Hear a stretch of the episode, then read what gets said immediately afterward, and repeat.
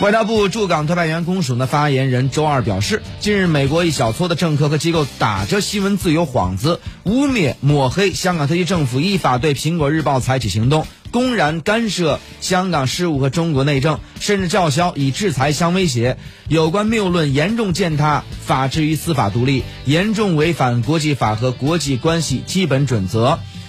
外交部驻港公署表示强烈不满和坚决反对，强调香港是法治社会，有法必依，依法违法必究。